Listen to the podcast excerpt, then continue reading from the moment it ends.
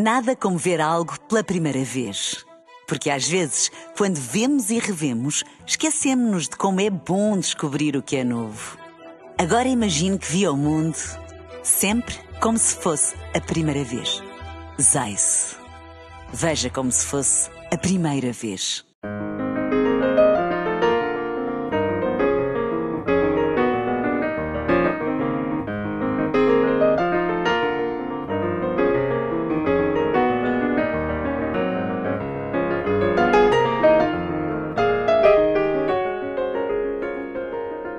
Bem-vindos ao da capa à contra capa. Num país de baixos índices de leitura, numa altura de predominância digital, afinal qual é a missão das bibliotecas e que papel desempenham as bibliotecas municipais nos dias de hoje?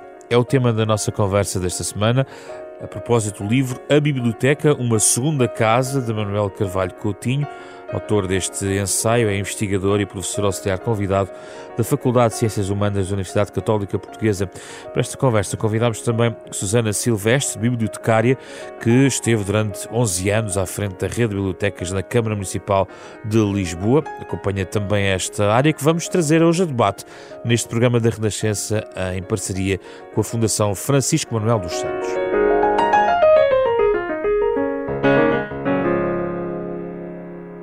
Obrigado pela vossa presença em estúdio. É um gosto recebê-los para falar sobre um livro que nos remete, alguns de nós, para muita, para muita infância também, uh, do papel uh, desde a da educação para os livros, da literacia, do nosso interesse pela cultura, uh, alguns de nós. Manuel, isto mudou ao longo dos anos. A história das bibliotecas revela uh, que há uma linhagem, há uma tradição uh, muito impulsionada por bibliotecas que algumas gerações já não viram, como as, o trabalho que a Gulbenkian fez com as, com as suas bibliotecas itinerantes e que depois se explodiram nas chamadas bibliotecas municipais. O que é que foi mudando ao longo deste período, Manuel? Ah, obrigado. Um, de facto, a situação que vivemos hoje das, das, bibliotecas municipais em Portugal é incrível, não é? Temos 303 bibliotecas municipais por todo o país, um, e, temos, e temos gerações de leitores que estão habituados a isso mesmo, a poderem visitar a Biblioteca Municipal nos seus respectivos municípios, e isso é muito bom. E olhando para a história, é incrível perceber, de facto, e, e, e eu coloco um pouco disso na, na, introdução do livro, não é?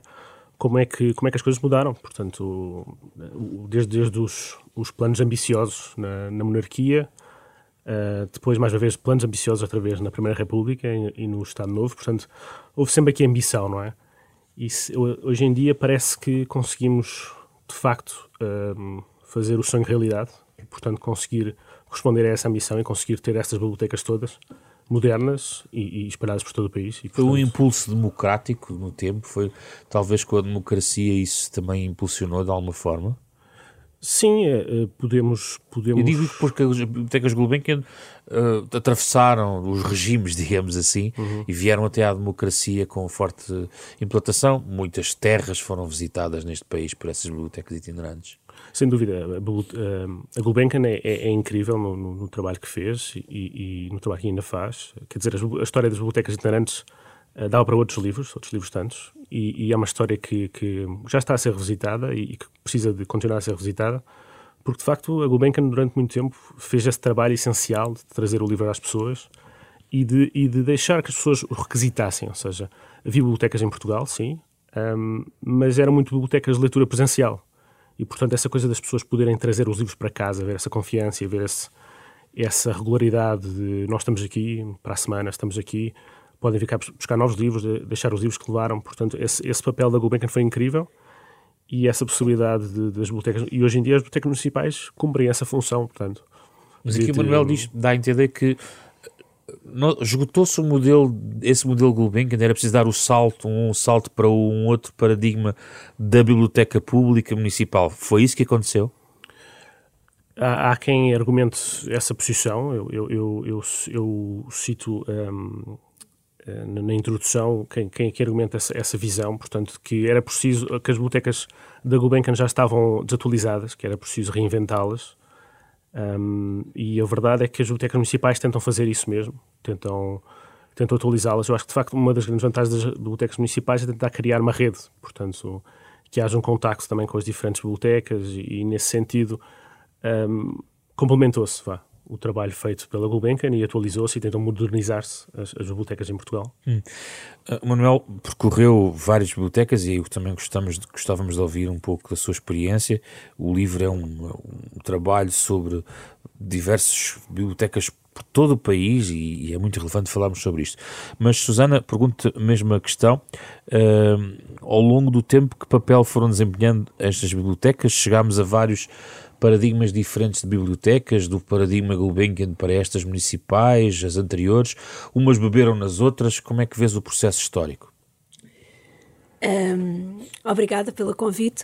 Uh, bom, na verdade, as bibliotecas itinerantes da Gulbenkian foram extremamente importantes no país e, e, de facto todas as pessoas têm esta relação uh, romântica, até se pode dizer, porque o, o, Manuel também apresenta um bocadinho isto, não é? Aquela relação das pessoas de confiança com as bibliotecas. Uh, tudo isso acontece uh, fruto dessa, dessa atividade da Gulbenkian. Essa evolução, às tantas, o que foi acontecendo e o que acontece atualmente é que as bibliotecas não estão algumas bibliotecas não estão a conseguir dar resposta às exigências das pessoas um, aquela vontade de ler, de requisitar mais livros, de ir para as bibliotecas como espaço de silêncio, espaço de pesquisa. O que acontece, e o Manuel fala exatamente nisso também no livro, é que há um determinado público que começa a pesquisar e a ser autónomo nas suas pesquisas. Portanto, as fontes de informação não são apenas as fontes impressas, as fontes. Um, eh, que estão à mão, desde os influencers, como dizia, desde o YouTube ou outros canais de informação, e o que acontece é que algumas bibliotecas deste país necessitam de atualizar as suas competências para darem resposta a estas exigências. Os recursos humanos? Os recursos humanos, sim. Um, de qualquer forma, há bibliotecas neste país maravilhosas e é muito bom a leitura que eu fiz um, do, do, livro. Uh, conheço quase todas. Na verdade, há uma que está escondida atrás daqueles autocarros lá na Madeira que eu nunca Sim. fui porque nunca a vi. Um, é, muito, é muito engraçado que elas são espaços super convidativos. Muitas delas têm mobiliário atualizado uh, ou renovado e as pessoas que estão mais isoladas utilizam as bibliotecas. Mas há outras, que é a população ativa, um, não vê para que é que interessam as bibliotecas. Para além de que os horários são completamente desajustados, e isso é muito interessante porque no início de cada capítulo uh, o Manuel coloca os horários das bibliotecas, o que me leva a crer que se nós queremos servir as necessidades e os interesses das pessoas, nós temos que ajustar-nos a esses tempos que estão disponíveis. E hum, falarei se calhar um pouco mais à frente Sim. Uh, do que é que está a acontecer, por exemplo, no resto da Europa ou no norte da Europa relativamente a Muito essas bem. questões. Manuel, há diferenças entre as várias bibliotecas, de facto uh, é, é, é, tempo de dizer que, que, que o livro traz-nos o contacto que o Manuel fez uma espécie de reportagem, digamos assim, uh, por, por bibliotecas de todo o país, Porto, Aroca, Matosinhos, Bragança, Vila Flor, Vila Real, Coimbra, Figueiró dos Vinhos, estou a andar pelo mapa uh, norte para sul, Figueiró dos Vinhos, Leiria, Évora, Portel, Beja, Faro e também Monchique, Portimão e depois Ponta Delgada e Lagoa, Vila Franca do Campo, Funchal, Câmara de Lobos e Ponta do Sol. Portanto, foi também às regiões autónomas. Uh, há grandes diferenças consoante os, estamos no interior, no litoral, uh, nas ilhas, ou há algo que as unifica, em termos globais? Sim, é, é, claro que agora dizendo as localidades é, fica, fica claro, não é? é? Que de facto estamos a falar de coisas de, de, de realidades distantes, não é? Quando falamos de, Porco, de, de, de Porto ou Aroca, não é? São completamente diferentes, não é? E este livro tentou perceber isso mesmo, ou seja, conseguir uh, chegar a extremos, de certa forma. E, portanto, e, e, e, nesse sentido, o que se procurou era tentar, em diferentes regiões, uh, um, arranjar quase, pelo critério de poder de compra, um, cidade mais rica, de certa forma, ou cidade com maior poder de compra, o poder de compra e riqueza não é a mesma coisa, mas, portanto, com maior poder de compra, e depois um menor poder de compra, e depois uma terceira, uh, escolhida por mim, um, eh, ou por interesse, ou por, por, qualquer coisa inovadora que essa biblioteca estava a fazer. E, nesse sentido, são realidades completamente distintas. Uh, aliás, quando eu estava a entrevistar eh, profissionais de biblioteca, bibliotecários responsáveis, eles diziam-me sempre, então, e que bibliotecas é que já visitou? E quando eu dizia, ah, por exemplo, na Euroca, disse, ah, estive no Porto, eles diziam, ah, mas isso é completamente diferente. Eles ficavam ali um, um, certo pânico, não é? Então, mas como assim? Foi ao Porto e agora está aqui em Euroca? Mas é interessante também perceber isso porque são uh, realidades distintas, mas também são populações um, que procuram mesmo nas bibliotecas, não é? Portanto, os recursos são menores, certo? Uh, uh, é uma não... diferença de escala. Qual é a diferença entre Aroca e o Porto? Sim. Nós adivinhamos a diferença, mas claro. o Manuel pode-nos trazê-la. Eu acho que há uma coisa muito interessante nas bibliotecas mais pequenas, que é, do, do, que é a, procura do fundo local. E isso eu achei muito interessante, que era um pouco esse, esse orgulho uh, no que é nosso. E, portanto, nas bibliotecas maiores perdia-se um pouco isso, ou seja, está aqui quase o mundo, não é? Temos livros sobre tudo, sobre todos os temas, toda a literatura. E depois, de repente, nas bibliotecas mais pequenas havia menos recursos, certo? Uh, mas havia também orgulho nos recursos que tinham. E, portanto, nessa exposição quase do fundo local, estas são as obras de, de e sobre o nosso município, uh, a nossa cultura. Portanto, esse, esse, essa vontade de querer mostrar uh, o que as distingue é, é, muito interessante. Portanto, sim, de facto, os recursos são diferentes, a afluência é diferente, as condições são diferentes, mas os profissionais são, são tão, tão competentes e, e, e, nesse sentido, e esse fundo local para mim é incrível. E, e isso viu-se muito, não é? esse, esse orgulho nas, nas, bibliotecas mais pequenas, pelo menos, de mostrar o que é deles. Esses extremos que estava a falar são extremos também na capacidade de recursos humanos, na, nas, nos recursos físicos, nos edifícios. Onde é que estão os extremos? Nos edifícios, sem dúvida. Um, nos recursos humanos também, ou seja, numa biblioteca grande é normal ver-se um funcionário por sala ou mais. Numa biblioteca mais pequena, se calhar, é um funcionário por várias salas. E onde é que estão neste caso? Ou seja, encontramos isso talvez em, no Porto, num, num extremo, e, e, com menos recursos onde exatamente? Nos, nos, nas bibliotecas mais pequenas há, há menos recursos, portanto, uh, Roca, Vila Flores, uh, Fig, uh, por acaso, tem alguns recursos, mas Portel, portanto, quando começamos a pegar assim mais nas, nessas realidades, há menos recursos. Contudo, uh, também se vê nessas bibliotecas fazer-se muito com pouco, o, o, que é de elogiar, portanto, uma, um esforço de tentar trazer os artistas locais, de fazer lançamentos de livros de, de, autores amadores, ou seja, quando numa biblioteca grande, uh, claro, e há, e há, esse orgulho de vamos lançar um livro, nas bibliotecas pequenas às vezes também se lança livros e, e são de autores que ninguém conhece, porque são extremamente locais, é? mas há de facto esse papel de, não, não, vamos, vamos dar voz, é? vamos ser mais do que uma biblioteca com livros, em que as pessoas vêm cá, requisitam livros e, e vão-se embora, ou, ou, que estudam neste espaço, ou leem neste espaço. Há essa vontade de querer eh, trazer artistas, querer expor obras, e, portanto, nesse aspecto também é interessante, porque vamos para entrar numa biblioteca e ver que estamos, no, não é só uma biblioteca, estamos num pouco da cultura. E nas ilhas? É muito diferente nas ilhas? Nas ilhas, hum, eu, eu acho que as ilhas, é, é, pronto, e há pouco estavam a entender, não é? Aquela, aquela questão da biblioteca do Funchal. Hum, eu acho que nas ilhas é, é, é, semelhante, mas eu senti, por exemplo, uma coisa que me fez um pouco confusão, que era, em muitas bibliotecas uh, em Portugal continental, havia um pouco essa ideia de preencher as, as paredes com quadros e, e, poesia e um pouco torná-las pessoais, torná-las, uh, eh, um, de certa forma, inspirar os leitores que as visitam e, e, tudo mais. E o que eu acho é que nas ilhas havia menos disso. Sentia-se quase. Eu, eu, queria ver versos de, de, de poetas açorianos, poetas madeirenses nas paredes, queria ver quadros e, e havia, sentia um pouco essa ausência. Mas, tirando isso, são, são os profissionais e os espaços são, são incríveis um, ah, ah, e, portanto, nesse aspecto não, não, não vejo grande diferença. Susana, há uma uniformidade de uma espécie de boas práticas que são seguidas globalmente? Existe um corpo comum que todas estas bibliotecas tenham em comum, pela tua própria experiência e também cruzando com aquilo que temos aqui do livro?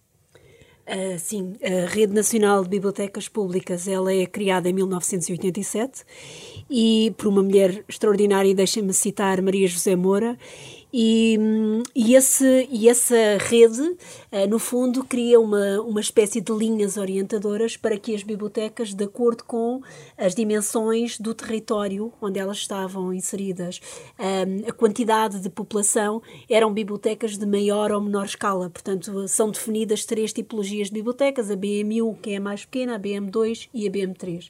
E isso está intimamente relacionado com muitos dos municípios, por isso elas são maiores ou são mais pequenas. E definia também, ou define também, o número de recursos humanos, o número de recursos documentais e a tipologia de serviços que essas bibliotecas deveriam oferecer.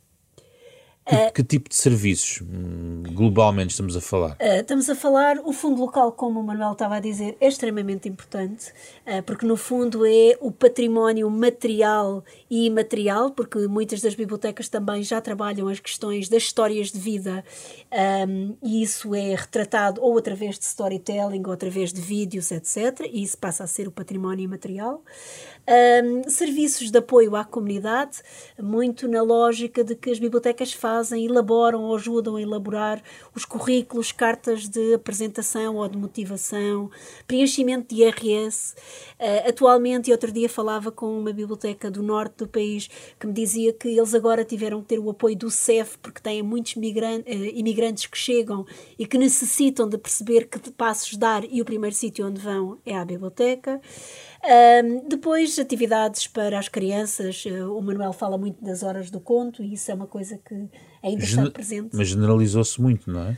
Generalizou-se muito, mas há casos muito interessantes também em Portugal. Então. Então, é assim, e, houve bibliotecas, e citar outra vez, Manuela, obrigada por, essas, por essa tua coragem de dizer, uh, como em Portel e em Vila Franca do Campo, de dizer que as pessoas não vão à biblioteca e a consciência que as pessoas têm que isso está a acontecer. Há bibliotecas que se aperceberam disso e, de facto, um, mudaram a missão da biblioteca. E então, em vez de pensar apenas na biblioteca como um espaço de acesso à coleção e depósito de livros, como foi durante muitos anos, a biblioteca passa a ser o espaço da comunidade, o espaço em que as pessoas têm uma voz ativa. E trabalha-se muitas questões da participação, da democracia, do acesso ao conhecimento como uma forma de pessoas com uma maior. Um, um, atividade crítica e analítica na sociedade.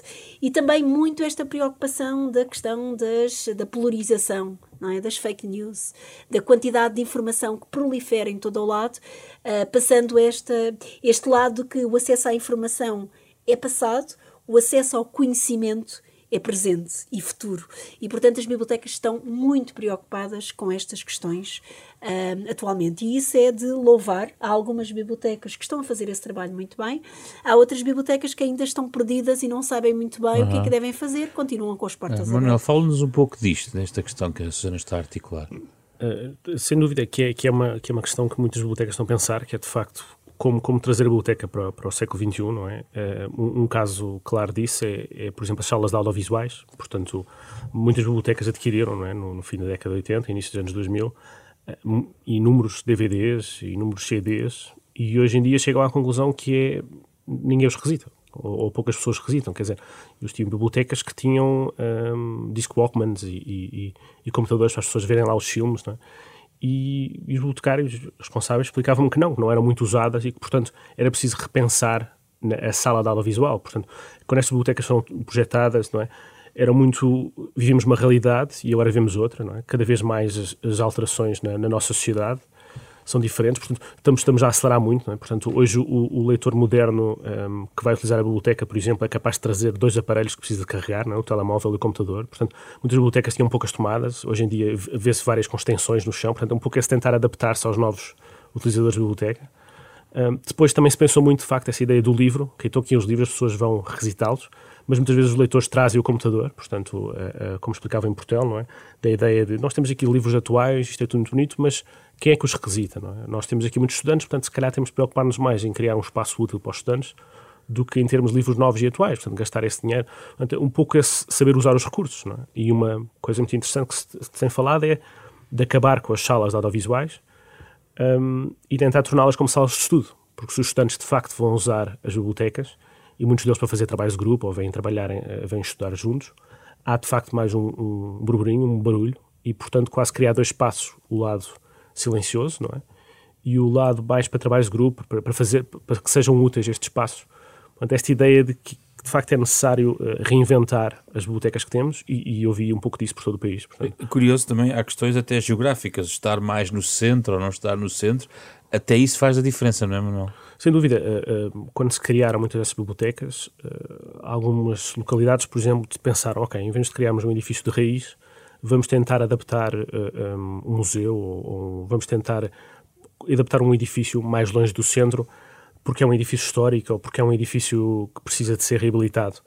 O que é que se fez? Fez, de facto, edifícios incríveis, uh, mas longe do centro. Portanto, e os próprios profissionais de biblioteca explicaram-me isso, que, que tinha muitos leitores dali perto, mas as pessoas da outra ponta da, da, da vila ou da cidade não iam visitar a biblioteca.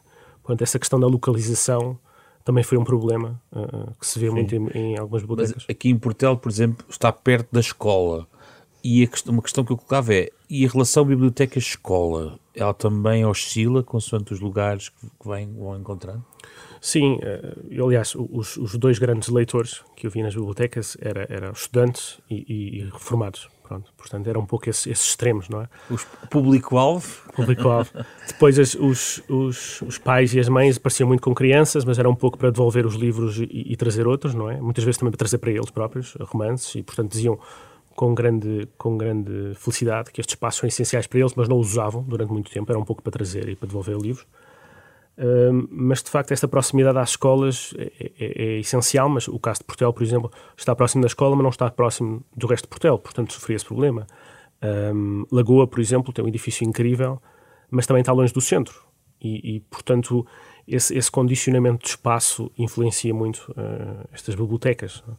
E acaba por ser curioso, não é? Se numa grande cidade uh, as dimensões são muito maiores, portanto, uma biblioteca localizada num extremo significa que as pessoas têm de se deslocar para lá. Numa, numa vila, não é? Seria, seria, seria de pensar, então, mas uma vila é mais pequena, toda a gente consegue chegar à biblioteca, mas não é assim, ou seja, portanto, essa questão da geográfica uhum. marca várias dessas bibliotecas. Susana, qual é, neste momento, a tendência de pensamento de quem estuda as bibliotecas e acompanha em relação à ligação à escola? O que é que está a mudar aqui? Bom, é assim, nós temos também uma rede de bibliotecas escolares muito boa em Portugal, funciona muito bem. E muitas das vezes, quando eu falo com os bibliotecários das bibliotecas públicas, o que me dizem é que este trabalho que antes nós fazíamos com o público escolar, agora é muito difícil uh, tê-lo como público, porque as bibliotecas escolares estão a fazer um trabalho extraordinário. E estão mesmo. A questão é que, se nós continuarmos a olhar para a biblioteca como espaço de escolarização, nós não estamos a cumprir o nosso papel de missão de biblioteca pública. E aconteceu durante muito tempo esta questão, não é? que era as escolas iam diariamente, picavam a entrada, lá estavam, faziam-se umas atividades, iam-se embora e os relatórios no final do mês eram fantásticos porque tinham vindo não sei quantas pessoas. Portanto, a questão aqui é: o grande desafio é quando estas crianças deixam de ir à biblioteca escolar e poderiam ir à biblioteca pública, apareceu o, um, a não vontade de continuar a ler. E estamos a falar nos adolescentes e nos jovens. Isto não se pode criar aqui falácias, mas na verdade a maioria dos adolescentes e dos jovens não leem, uhum. mas não leem de forma tradicional. E eu acho que essa é a parte que nós também temos que repensar como é que as bibliotecas se devem posicionar.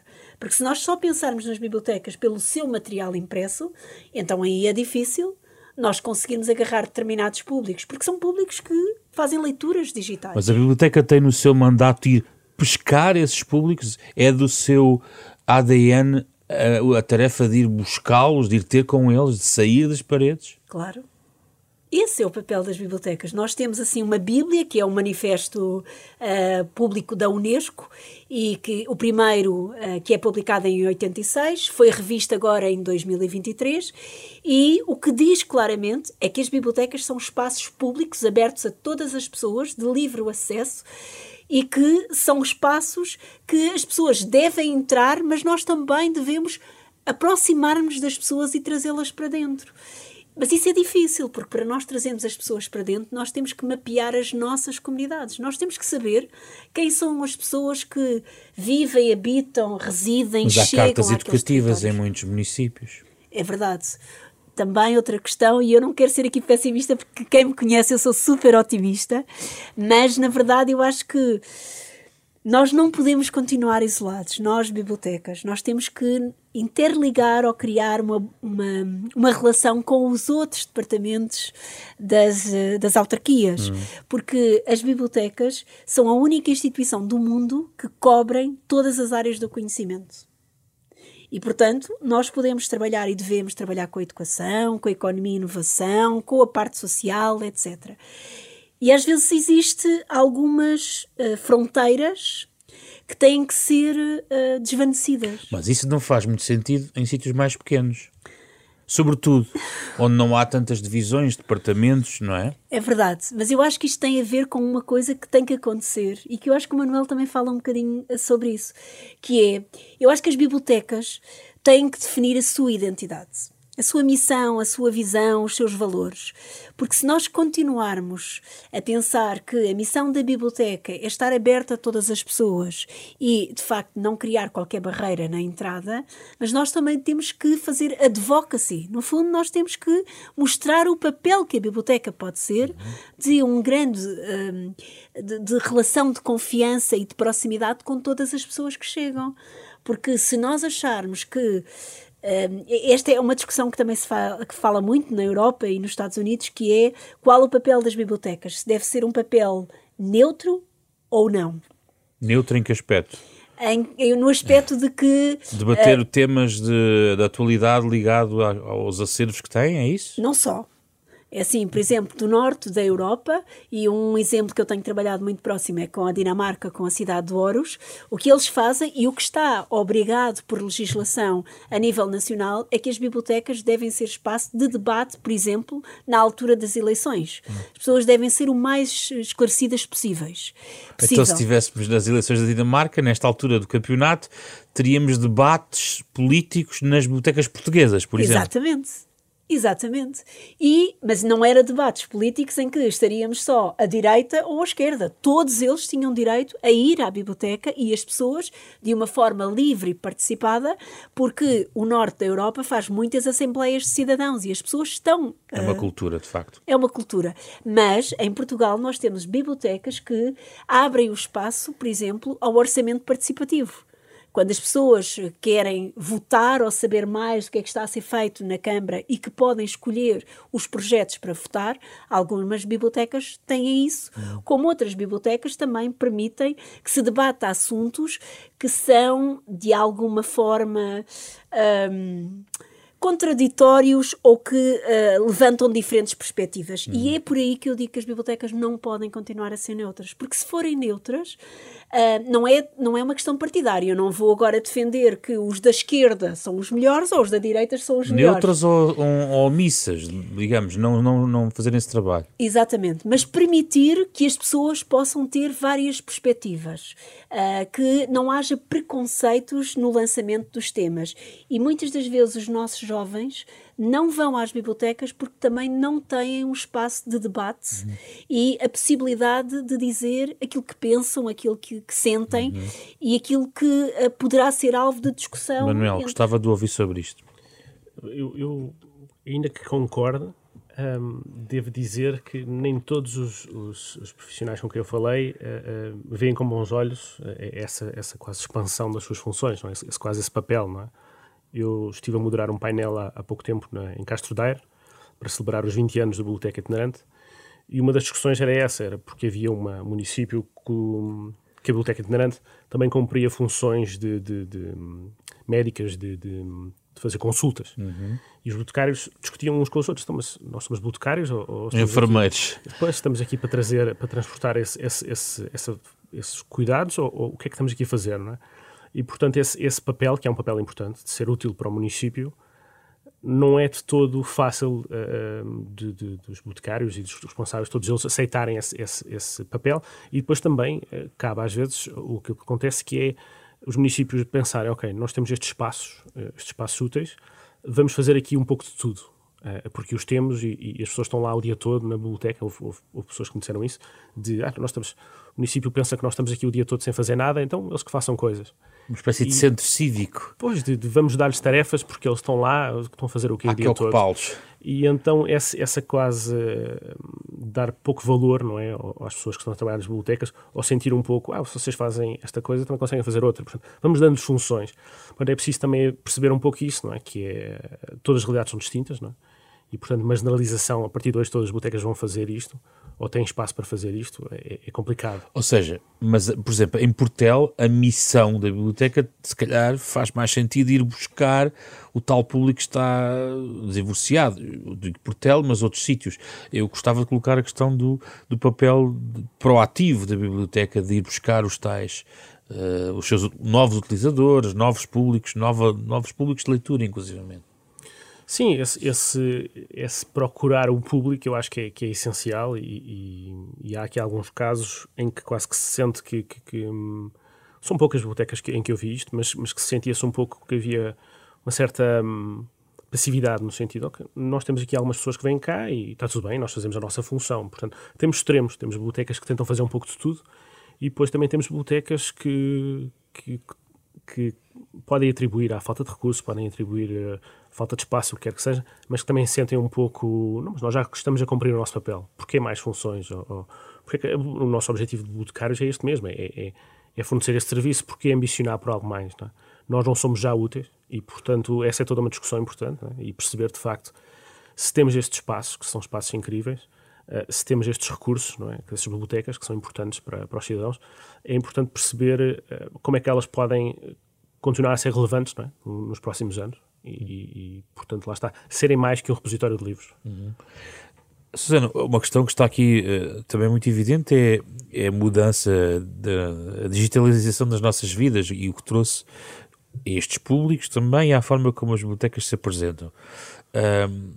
Quais são os desafios neste momento em relação às bibliotecas municipais deste ponto de vista, quer daquilo que tenha a ver com, os, os no fundo, os, os, utilizadores digitais, mas também uh, a forma como podem digitalizar toda a sua operação? Gostava de ouvir sobre isso.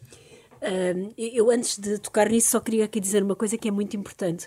Em relação aos recursos humanos, o que o Manuel está a dizer uh, faz todo o sentido e, de facto, é um sentimento uh, nacional que é nós não podemos fazer mais do que, do que isso, até porque as competências que nós temos não nos permitem e pode pôr em causa até a, a vida de uma pessoa, não é? Quando nós estamos a falar uh, de situações de integração das pessoas. Mas um dos desafios das bibliotecas é começarem a ter equipas multidisciplinares e, portanto, pessoas que venham de diferentes áreas que possam complementar o trabalho e a missão da biblioteca e não apenas ou não subcarregar os bibliotecários. Outra questão é não fazer os, os bibliotecários desaparecer com os bibliotecários, porque tem um papel extremamente importante. Portanto, em relação a esta questão um, dos novos papéis ou destas novas novos desafios, a digitalização é de facto o grande desafio. Um, e as bibliotecas têm que ter aqui um papel extremamente importante, até porque todas as orientações europeias uh, dizem-nos e vão nesse sentido, não é? Um, é curioso que nós, quando estávamos ali a tomar o café, falamos na questão da digitalização e, de facto, a questão da digitalização não é fácil uh, em Portugal por várias situações. Primeiro temos a questão do Código dos Direitos de Autor e Direitos Conexos, que depois não está apenas diretamente ligado ao autor, mas também à sua família, tem a ver com heranças, etc. Segunda questão, uh, nós não temos, uh, muitas das vezes nas bibliotecas, um investimento grande em termos de recursos financeiros para termos os equipamentos certos para fazer essa digitalização. E por outro lado, também há, uh, muitas das vezes falta de uh, análise e de, e de sentido crítico por onde se deve começar essa digitalização. Portanto, esse é um grande desafio. Um, formação, falta formação? Falta muita formação, sim. E falta um, as pessoas terem vontade de se atualizar. Há pessoas que, claro, estão cansadas, trabalhar uh, no serviço público não é fácil e estar em front office diariamente a atender pessoas também não é fácil, embora seja extremamente desafiante. A outra questão, para além da digitalização, é definitivamente nós uh, estarmos preparados para envolver as pessoas e para permitir que as pessoas nas bibliotecas encontrem um espaço seguro e de confiança. Uh, não falamos há bocadinho, e é curioso, mas eu acho que isto tem a ver com as áreas metropolitanas. Na área metropolitana de Lisboa, há uma quantidade enorme de pessoas em situação de sem-abrigo que estão diariamente nas bibliotecas. Um, e isto é um desafio cada vez maior, que é como é que havemos de ser o tal espaço aberto a todos, permitindo que pessoas que, ou por questões de higiene, um, ou, muitas das vezes é essa a questão, não é? De estarem nas bibliotecas o dia inteiro e as outras pessoas que não querem tolerar a falta de higiene dessas pessoas. Portanto, hum. este também é outro desafio e é um grande tema a nível uh, mundial uh, neste momento. Sim, uh, mas ainda a questão da digitalização, a forma como a biblioteca ocupa um espaço no ambiente digital é também relevante, ou seja, têm as bibliotecas que criar, uh, chamar os influenciadores digitais para, para que vamos trabalhar e investir em redes sociais, chegarem, chegarem à comunidade, não propriamente porque estão ali no edifício ao lado, mas porque vão entrar pelo telemóvel dentro. Uh, sim, uh, completamente. Por isso é que, se tiverem equipas multidisciplinares, terem pessoas da área da comunicação e saberem comunicar. Muitas das vezes comunicam, mas de uma forma envergonhada ou, um, ou sem estratégia. Uh, hoje em dia, os booktalkers uh, estão aí, não é? E, portanto, são altos influenciadores. Dizem que muitos dos TikTokers que começaram a ler mais influenciaram outras leituras e outros jovens a ler. É óbvio que as redes sociais, todas elas são capacitadoras, mas nós temos que saber contar a nossa história. Portanto, se a história for apenas passiva a dizer que vai haver uma atividade ou que a biblioteca está aberta ou que lançou este serviço, isso pode não ser interessante para mim. Se a biblioteca disser que vamos debater o assunto tal, e é um assunto agora premente da uhum. atualidade, uhum. e que gostávamos de contar com este e aquele, e pessoas que são influenciadoras nos territórios. E há pessoas extraordinárias, que pode ser desde o presidente da associação, desde uh, o líder da CRU, ali da zona. Eu, por exemplo, quando uh, fui chefe de divisão de, das bibliotecas de Lisboa, Marvila tinha um líder da CRU, que é uma pessoa que a eu... CRU é o quê? O CRU é, uma, é um grupo de pessoas que um, fazem danças urbanas, fazem grafites e fazem pinchagem também. e muitas das vezes essas pessoas são uh, postas de lado na sociedade e são considerados os marginais. Sim. Mas isto levanta outra questão, não é? Que é a questão da integração, não é? Exatamente. E, portanto, a biblioteca aí tem um papel muito importante. Uh, e isto coloca outro, outro grande extremo que, felizmente, em Portugal isso não está a acontecer, mas, por exemplo, nas bibliotecas dos Estados Unidos, quando uh, são colocadas em cima da mesa a questão de banir determinados livros sobre determinadas, uh, sobre determinadas áreas, nomeadamente o LGBTI, ou a questão da inclusão de pessoas provenientes de outros países. Manuel, tal como há pouco dizia dos DVDs e dos CDs antigos, eh, de certa maneira, em termos de recursos, as bibliotecas estão apetrechadas para o público de hoje, para esse público, por exemplo, adolescente, Uh, essa parte está feita? É apenas uma questão de comunicação? Como é que vê esta questão? Eu acho que, um pouco também no seguimento desta ideia de, de, de novas tecnologias, digitalização também, eu acho que se, há, se, há, se é evidente que uma biblioteca tem de, tem, tem de disponibilizar os seus, os seus tem de ser clara não é, naquilo que tem e nos seus recursos. E na, na, há ainda assim muito trabalho para fazer. Ou seja, eu, por exemplo, senti que muitas bibliotecas ainda tinham, não tinham os seus catálogos ainda online, portanto, os livros que tinham, os novos lançamentos, ou seja, havia esse cuidado sim de colocar nas redes sociais o novo lançamento, o novo livro, mas depois, se o leitor quisesse pesquisar online que livros é que a biblioteca tinha, não conseguia encontrar. Eh, portanto, se há coisas que são evidentes como essa, por outro lado, há outras que uma pessoa poderia pensar, se calhar já não são assim tão importantes, mas que são importantes, que é, por exemplo, muitas bibliotecas ainda têm os computadores fixos, por exemplo, e eles são usados. Eu vi em quase todas as bibliotecas pessoas a usarem os computadores fixos seria de pensar que hoje em dia, com, com telemóveis que são computadores autênticos, não seria preciso, mas não, os computadores são usados. Outra coisa também são os jornais e os periódicos. Uhum. Um, há casos de bibliotecas que estão a, estão a começar a abdicar deles, a dizer, temos aqui uma... É um pouco a ideia de, se temos aqui uma aplicação no, no telemóvel que você usa, dentro do espaço da biblioteca, e que tem acesso a milhares de jornais e revistas. Não é isto muito melhor do que termos aqui 10 jornais e revistas em papel? Então e os pensionistas que procuram é esse, esse um periódico? É o, esse é o problema, que foi eu não ver os, os, os pensionistas nessas bibliotecas. Portanto, perdeu-se ali esse público. E, portanto, nessa ideia de tentarmos modernizar-nos, uh, temos de ter algum cuidado para não afastar certos públicos que de facto fazem uso da biblioteca. Ou seja, nessa ideia que é uma ideia nobre de vamos, vamos, vamos dar milhares de revistas certo, mas eh, perde-se aqui alguma coisa. Portanto, é, um, é, preciso perceber um pouco de facto quem é que é este público que usa, não é? As bibliotecas. Um, e, portanto, não é só ter recursos, é também perceber que tipo de pessoas é que as visitam. E, portanto, quando eu falava um pouco de, de tentar tornar as salas audiovisuais para, hum, de, de, de, conteúdos audiovisuais para estudantes, é um pouco porque era uma preocupação não só dos estudantes que eu entrevistei para este livro, portanto, os utilizadores da biblioteca, mas também pelos profissionais, que é perceber, temos de criar um espaço para eles, porque eles estão aqui Hum. Chama-me a atenção uma coisa que disse, penso que o Manuel disse há pouco sobre imigrantes. Um, nós temos cada vez mais migrantes uh, e um pouco já espalhados um pouco por todo o país. Encontrou a preocupação em relação a esta população em particular nas bibliotecas que visitou? Sim, encontrei, encontrei muitos, muitos imigrantes em, em, em diferentes bibliotecas que visitei, eh, mais em espaços urbanos.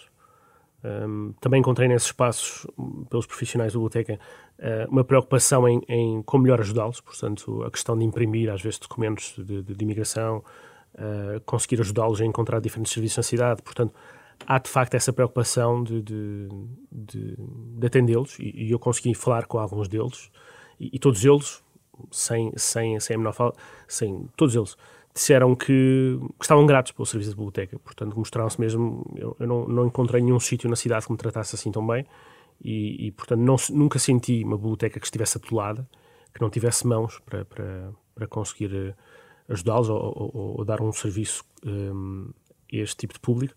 Mas, de facto, esse público existe, hum. especialmente hum. nos centros urbanos.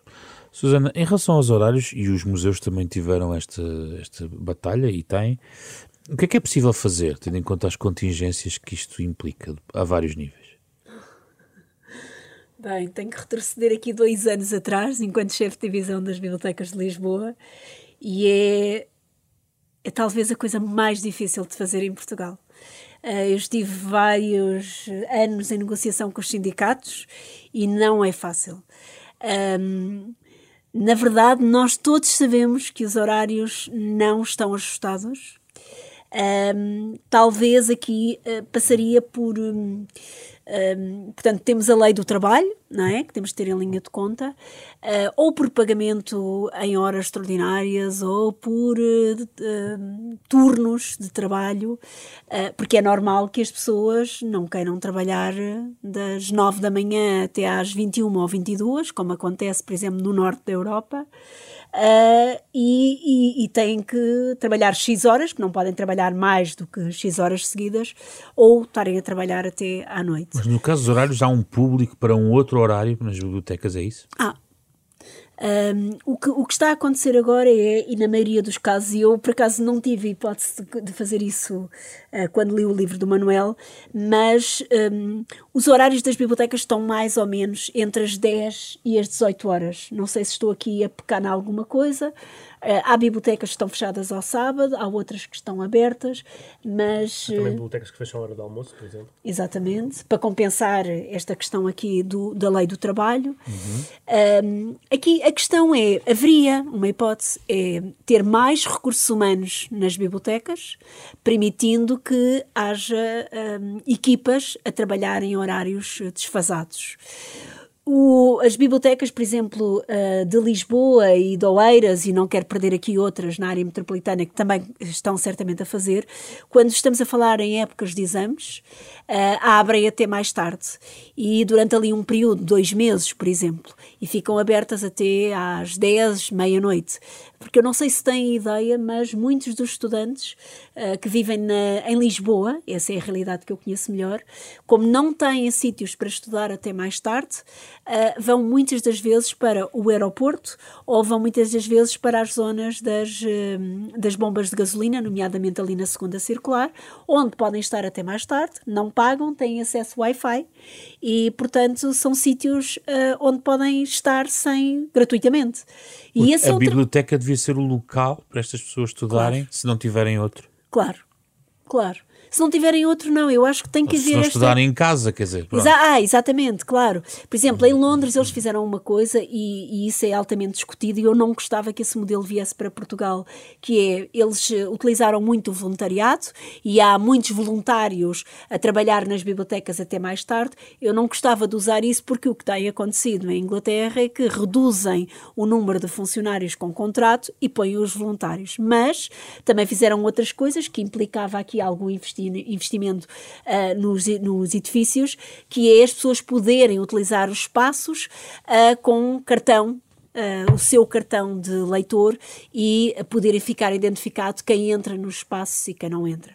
Pronto, o ideal sempre, eu acho, as bibliotecas são espaços vivos de pessoas e é ter pessoas um, a atender outras pessoas. O Manuel coloca o horário em cada uma da biblioteca que foi propositado, certamente, por causa disto. Sim, o, o horário e a, e, a, e a, morada, no fundo, era um pouco também na ideia de quase como se, porque foi também um pouco essa minha experiência, quase como se isto fosse um, um, um roteiro turístico. Portanto, visitem o país e aproveitem e visitem as bibliotecas, portanto, que, que são espaços uh, interessantes e, e, e, fantásticos de cada zona, portanto, que, que têm um pouco da cultura local, portanto, já que estão a visitar uma, uma localidade, porque não visitar a biblioteca?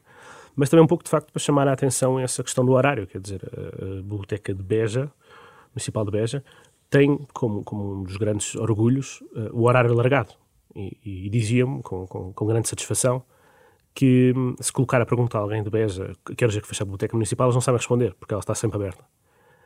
Por outro lado, também senti, uh, por aquilo que me foi dito, que muitas pessoas que trabalham na, Biblioteca de Beja também fazem um pouco por esse. Hum, quem corre por gosto não se cansa. Portanto, um pouco na ideia de, de, de haver pessoas que. Abrem calhar, por gosto até mais tarde? Acho que há, acho que é, pelo menos havia um pouco essa ideia de as pessoas que estão aqui a trabalhar, que são uh, excelentes profissionais, que se esforçam, de facto, para haver este horário. Portanto, e se calhar com algum com algum esforço pessoal. Portanto, nesse sentido, esse, esse, esse horário alargado um, não é feito, não é, não, não, é, não, é, não há razão para explicá-lo. Há uma razão para explicar, são pessoas que se estão a esforçar também para conseguir largá-lo uh, e com os recursos que a biblioteca tem. Portanto, de facto, os horários iam ser maiores, quer dizer, uma biblioteca fechar às seis não, não faz sentido, não é? Hum.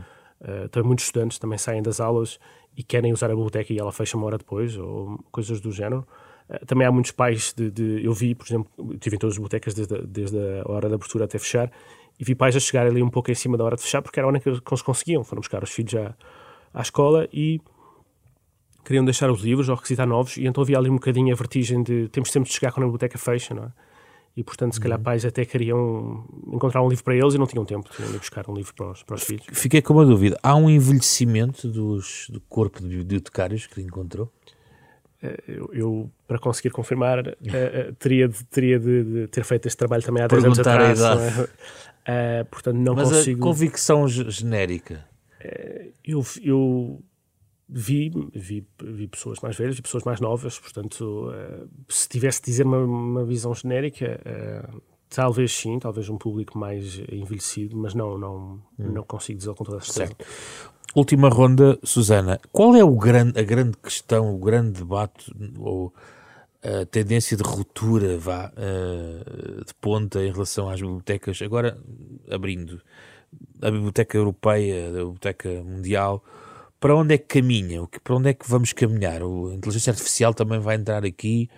Queria abrir aqui esta janela para fechar o programa e também abrir eventualmente depois outro. Uhum. É assim, o grande tema neste momento é hum, biblioteca hum, aberta às pessoas a, questão da inteligência artificial é, é, importante, mas em bibliotecas públicas não é a grande questão. A grande questão neste momento é uh, pensar que as bibliotecas têm que fazer o papel que outras instituições não fazem, que o poderiam fazer, mas que não o estão a fazer.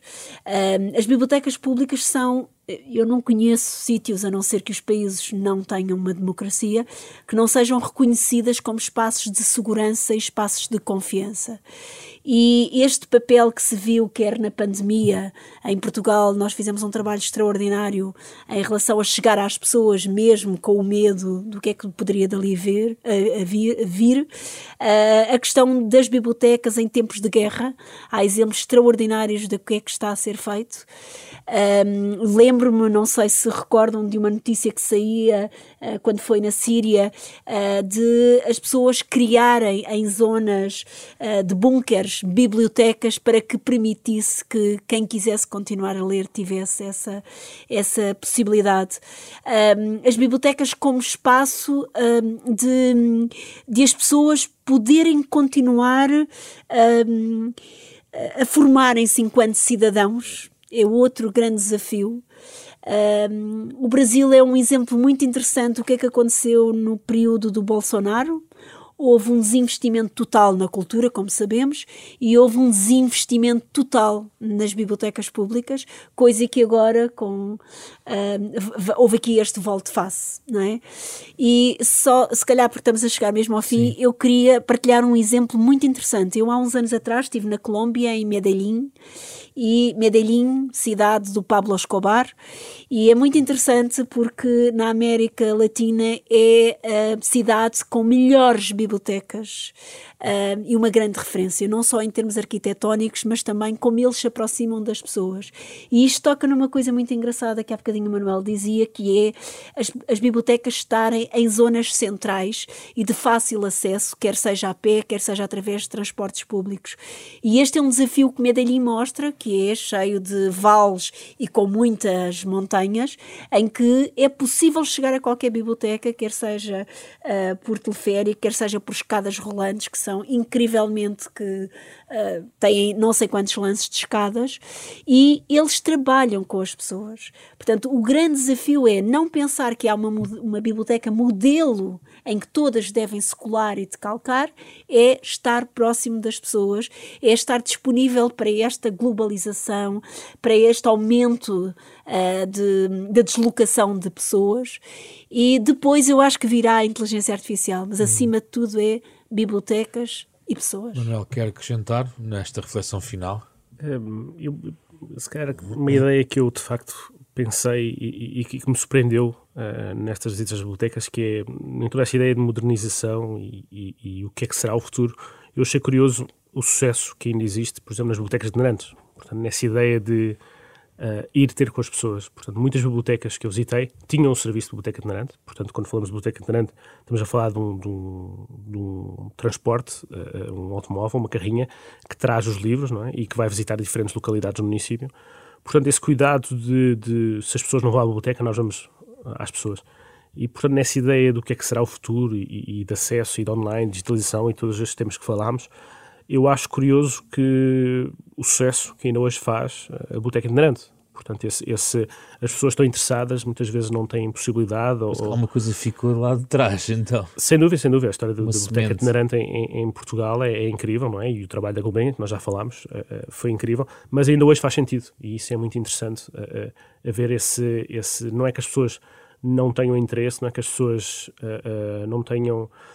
às vezes é mesmo temos, temos de chegar mais perto delas, eh, quase lembrar-lhes, nós estamos aqui, nós às terças-feiras estamos sempre aqui. E é um espaço seguro também, como a Susana estava a sublinhar, um espaço sim, sim. de referência na comunidade. Sim, sim, e, e, e, também é um espaço que não só traz livros, também às vezes traz uh, espaço Wi-Fi, portanto, uh, quando nós pensamos um pouco dessas questões de Wi-Fi e de, de todas estas informações que toda, todos nós temos acesso, não, não, não é assim. Portanto, esta ideia de, de, de segurança, de facto, de, de todas as semanas estamos aqui, traz algo às pessoas, portanto, e isso é ótimo. Muito obrigado, Manuel. Obrigado, Susana, pela vossa presença.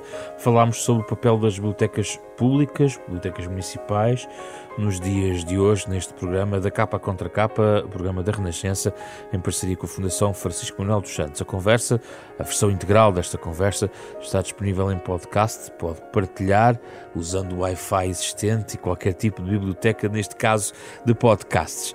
Eh, é um programa com o genérico original do pianista Mário Lajinha, eh, que foi feito por Rui Glória, André Peralta, Ana Marta Domingues e José Pedro Frazão. Na próxima semana voltamos para conversar sobre outro tema.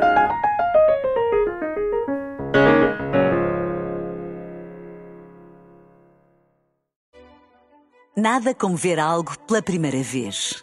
Porque às vezes, quando vemos e revemos, esquecemos-nos de como é bom descobrir o que é novo. Agora imagine que viu o mundo sempre como se fosse a primeira vez. Zais. Veja como se fosse a primeira vez.